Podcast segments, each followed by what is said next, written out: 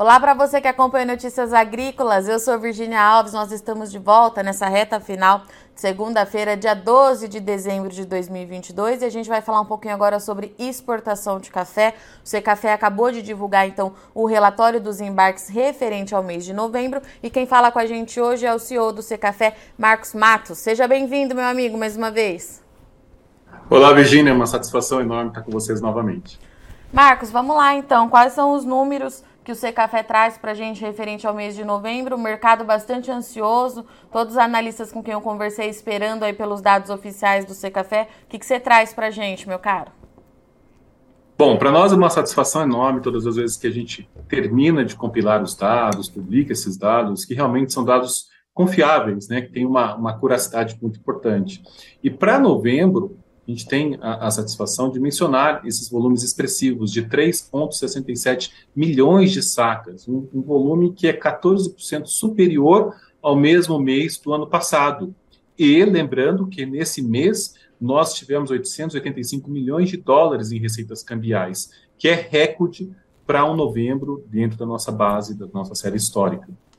Marcos, quando você traz para gente um número tão expressivo em novembro, chama muita atenção, inclusive porque é maior do que o do ano passado. É, aí aquela pergunta que eu tenho feito para vocês mensalmente, né? Aqueles impasses logísticos é, que nós estávamos observando há mais de um ano já, eles melhoraram, eles resolveram ou, são, ou é, continua sendo aquela questão de avaliar mês a mês? Como é que a gente é, justifica esse quase 3,7 milhões de sacas? Bom, o cenário logístico ele persiste. Né? Nós tivemos movimentos importantes na China de flexibilização de bloqueios relacionados mais à Covid. Então, com certeza, é, houve sinais de melhora, mas não uma melhora conjuntural, persistente. São situações, como você mesmo disse, monitoramento. Em alguns momentos a gente realmente tem uma leve melhora, outros momentos é, grandes entraves ao fluxo do comércio. Então, quando a gente tem uma, um volume expressivo dessa forma, então é uma sinalização de que conseguimos fluir aquilo que nós tínhamos nos compromissos para atender os nossos mais diversos agentes mercados. Marcos, a última vez que nós conversamos com o Secafé, é, vocês atualizaram que era mantido então aquela expectativa de uma retomada de fato da logística só no segundo semestre do ano que vem, de 2023. A gente tem alguma atualização disso ou a gente continua com esse cenário? Nós temos esse cenário ainda, e aí de uma melhoria persistente, contínua, até pelos investimentos que foram feitos pelos armadores. Novos navios, entregas de novos navios para o ano que vem, e o segundo semestre é mais seguro, né, dizer, e, claro, em tempos geopolíticos desafiadores, difícil dar certeza para os cenários. Né? Nós temos ainda guerra, nós temos ainda muitos conflitos, nós temos ainda focos de Covid na China expressivos, né? embora a flexibilização eh, tenha, sido, tenha acontecido recentemente, mas temos que acompanhar. O cenário logístico o mundo, em, em, tempos geopolíticos desafiadores, é semana a semana, dia a dia, mês a mês, e assim nós seguiremos. Marcos, vamos falar um pouquinho de receita com as exportações, porque eu sei que tem recorde, né? Eu imagino, o Brasil vem registrando alguns recordes aí esse ano por conta desse mercado aí bastante acentuado. Quais são os valores que a gente tem para o mês de novembro?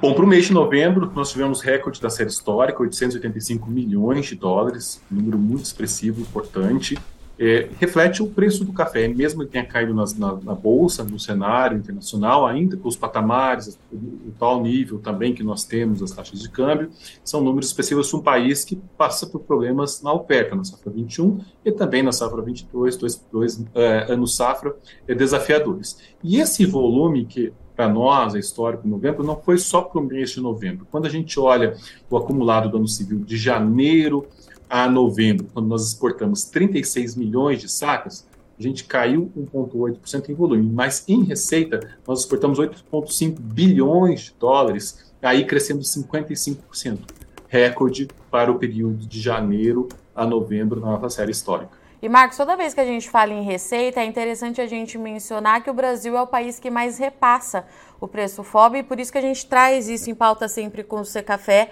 é, para a gente mostrar para o produtor é, esses valores, né? Vamos explicar de novo então para eles o que, que é esse repasse, o que, que isso significa na prática, pode ser? Sem dúvida nenhuma, isso é sustentabilidade do ponto de vista do pilar econômico, a sustentabilidade econômica. O Brasil repassa, em média, 85% do preço FOB exportação ao produtor. É aquele preço que nós exportamos e que vira renda para o produtor. No caso do Arábica, 85%. Quando a gente vai para o Conilon, na média dos últimos quatro anos, quando nós vamos para o Conilon, esse número é de 93%, que reflete a demanda forte pelo mercado interno dos nossos canéforas, né, tanto Conilon quanto Robusta, e por isso nós tivemos retração nas exportações dos nossos, dos nossos canéforas nesse período de janeiro a novembro, Conilon caindo 60%, mas nós exportamos, tivemos crescimento no Arábica e também alguns desafios no café solúvel.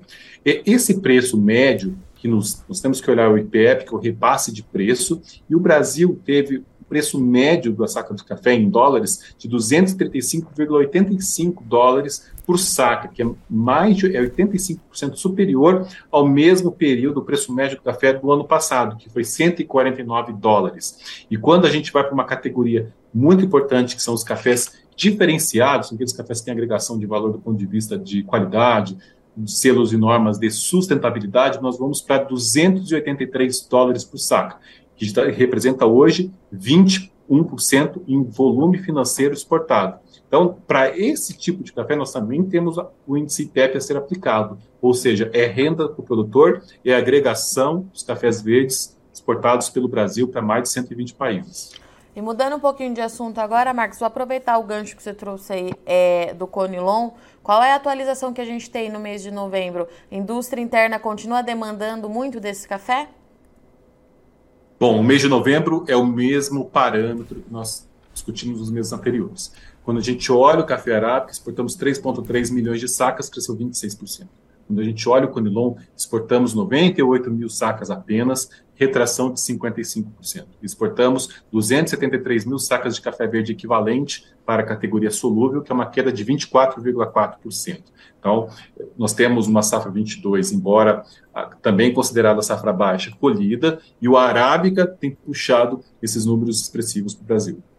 Vamos falar um pouquinho agora dos destinos, então? Para onde que a gente está mandando todos esses cafés? A gente continua com os Estados Unidos ali na linha de frente. O que, que você traz para a gente, Marcos? Para os nossos destinos, vamos olhar os 10 principais é, países importadores de café do Brasil. Dos 10, nós tivemos nove resultados expressivos, com crescimentos expressivos, e um apenas com retração. Estados Unidos, Alemanha Itália são os três maiores. Estados Unidos é o número um, com 7,35 milhões de sacas, cresceu 3%. A Alemanha fez 6,3 milhões de sacas, cresceu 4,3%. A Itália tem um número expressivo também de 3,1 milhões de, milhões de sacas e cresceu 19%. Mas é importante mencionar que ao longo desse top 10 nós tivemos números expressivos. Por exemplo, os Países Baixos, que ocupa a nova, a nona posição, cresceram 82%. Quando a gente olha Colômbia, que ocupa a sexta posição com 1,6 milhão de sacas compradas do Brasil, cresceu 52%. Colômbia, que é país produtor, grande concorrente do Brasil no cenário do café arábica. Coreia do Sul, que ocupa a décima posição, cresceu 30%. A Itália, que eu já mencionei, na terceira posição, cresce 19%. E a Espanha, na sétima posição, cresceu 17%.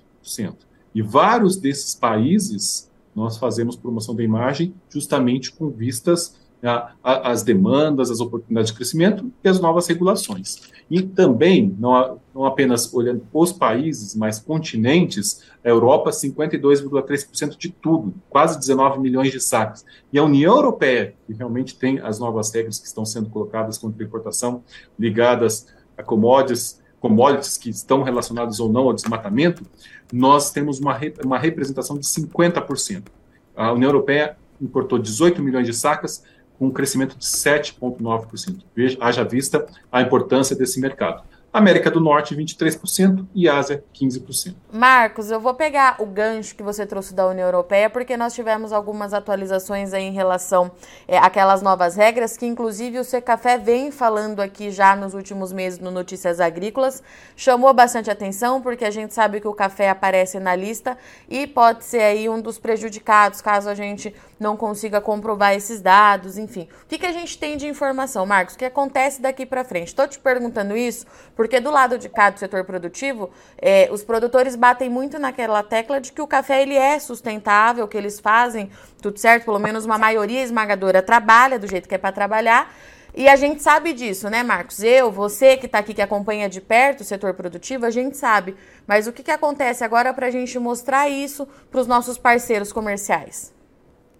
Bom, com certeza, 100% de acordo, o café é sustentável e nós somos contra todas as ilegalidades e irregularidades. Posto isso, a gente entende que existem boas práticas comerciais de, e que ajudam o fluxo do comércio a fortalecer as ações de sustentabilidade em curso. Veja o índice de desenvolvimento humano onde o café está presente. Onde ele está presente, o índice de desenvolvimento humano que mede a renda, a expectativa de vida e educação é alto ou muito alto. Isso mostra uma inclusão social de décadas. Quando a gente olha as novas regulações, e nós tivemos, no dia 13 de setembro, uma aprovação pelo Parlamento Europeu das regras. Nós tivemos recentemente, 6 de dezembro, uma sinalização do acordo entre o Executivo, que é o Conselho Europeu, e o Parlamento. Já nos indica que o Parlamento vai dar a decisão final já no começo de 2023. E após isso, nós temos de 18 a 24 meses de implementação. Então, qual é o papel nesse momento? É que a decisão tomada, a lei tomada, não prejudique a inclusão social e a preservação ambiental conquistada em décadas, não colocando riscos ao fluxo do comércio, ao banimento de países por problemas em determinadas regiões. O café não está relacionado ao desmatamento, sabemos disso pelos próprios documentos da União Europeia, mas o Brasil tem os seus problemas do ponto de vista da Amazônia. Então, nós, como país, corremos o risco de ser classificado como de alto risco de desmatamento. E aí ter custos e burocracias ligados ao fluxo do comércio, com auditorias, com riscos gerais ao fluxo do comércio. É nessa fase que nós entramos de uma forma proativa, junto com nossos parceiros na Europa, a European Coffee Federation, a Swiss Coffee Trade Association e outras organizações do café globais, discutindo como fazer a lei ser implementada de um jeito que não só flexibilize é, burocracias e custos, como também fortaleça a sustentabilidade. Tudo aquilo que tem sido feito tem que ser fortalecido e não simplesmente causar exclusão social por problemas aí inúmeros que podem ocorrer. Marcos, então o que você está dizendo para a gente é que a gente sabe esse trabalho que é feito aqui no Brasil, que o café ele tem todas essas qualidades, ele é sustentável, mas não é um assunto que dá para deixar para lá, né? Merece a nossa atenção e a gente precisa acompanhar de perto, é isso? Esse assunto é prioritário, Virginia. Interno, nós temos que convocar todos os produtores a olhar com muita atenção, junto com os exportadores, a indústria, porque afeta o agronegócio brasileiro. Não é só a União Europeia com essas regras. O Reino Unido trabalha com padrões secundários com os mesmos conceitos. Os Estados Unidos, com uma regra nova do Poder Executivo, também está investigando e conversando com os atores para também impor barreiras à importação de commodities ligado ao desmatamento, sendo que o Secafé se pronunciou para todos esses mercados é, durante as consultas públicas, manifestou a nossa preocupação, porque nós somos a favor da sustentabilidade, nós somos contra todas as ilegalidades e irregularidades, porém, existem formas em que fortaleçam as iniciativas. Então, o produtor que nos escuta tem que estar atento. Realmente, nós temos que trabalhar juntos no processo de união e trazer formadores de opinião, jornalistas estratégicos para conhecer a realidade do país. Aí sim, nós conseguimos fazer essa implementação da lei de uma forma que, de fato, reconheça as boas práticas e reconheça tantos esforços que o Brasil tem adotado nas últimas décadas.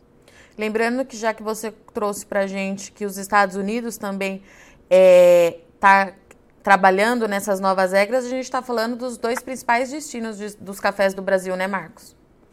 Sem dúvida. Nós mencionamos lá, é, União Europeia, 50% dos destinos das exportações de janeiro a novembro. América do Norte, 23%, Estados Unidos está próximo de 20%. Então, é muito, muito expressivo. Nós temos que estar muito atento e são irreversíveis. O Brasil é, assumiu a agenda ESG, né, a governança socioambiental, que traduz a nossa sustentabilidade de décadas, mas nós temos que fazer promoção da imagem, nós temos que se fazer presentes, e mais que isso, participar, demonstrar os nossos pontos fortes e onde podemos ter problema, nós também estamos trabalhando. Marcos Matos, obrigada, viu? Mais uma vez por vir aqui ao longo desse último ano. Obrigada aí pela parceria de novo do C Café com Notícias Agrícolas em 2022. Você sabe que vocês têm portas abertas aqui, você e todo o seu time. Volte sempre, meu amigo. Muito obrigado. Uma felicidade estar com vocês sempre. Portanto, para você que acompanha Notícias Agrícolas, eu agradeço muito sua audiência e companhia. O Marcos trouxe aqui para gente, então, a atualização dos embarques de café do Brasil no mês de novembro. Um número bastante positivo. Vamos ver como é que o mercado acorda amanhã, na próxima terça-feira, dia 13 de dezembro de 2022. Eu sou Virginia Alves, vou ficando por aqui, mas não sai daí que o ENA continua. Já já a gente está de volta. É rapidinho.